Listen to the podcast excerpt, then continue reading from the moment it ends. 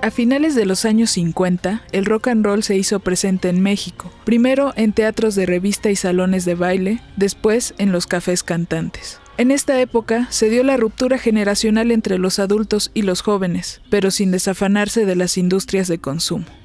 Ter Estrada explica en su libro Sirenas al ataque, historia de las mujeres rockeras mexicanas, que las compañías disqueras pensaban en producir canciones suaves y bien hechas para el mercado adolescente, y cita a Gonzalo Gutiérrez. Los baladistas usaron el rock and roll como fachada y llenaron el ambiente de tonaditas fáciles. La balada tiene un ritmo más rápido que el bolero y una orquestación más ligera. El bolero, de gran arraigo en México, estaba enfocado al público adulto, en cambio, la balada estaba destinada a los jóvenes.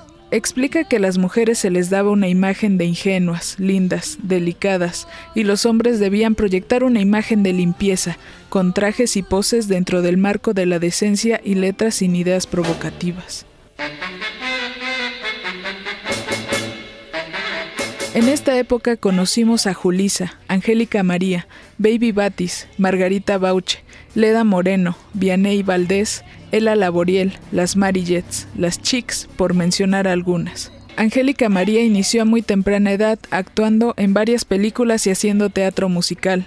Cuando tenía 17 años, la disquera Orfeón le ofreció un contrato para grabar discos. Sin embargo, nunca la tomaron en cuenta, así que fue a buscar trabajo a Musart, en donde conoció a Armando Manzanero, con quien realizó mancuerna para interpretar los temas del compositor, siendo Eddie Eddie el primero de ellos.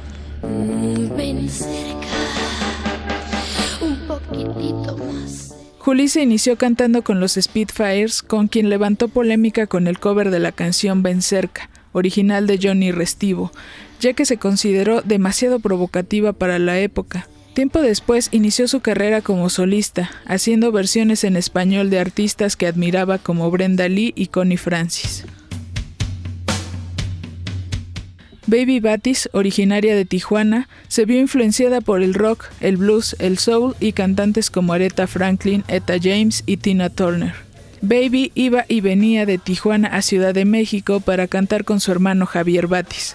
A los 15 años grabó su primer disco, Aconsejame Mamá, para la disquera Peerless, con covers en español de baladas americanas e italianas. Sin embargo, al tener otra influencia musical, Baby Batis se considera el eslabón entre las rock and rolleras baladistas y las rockeras con voces de soul.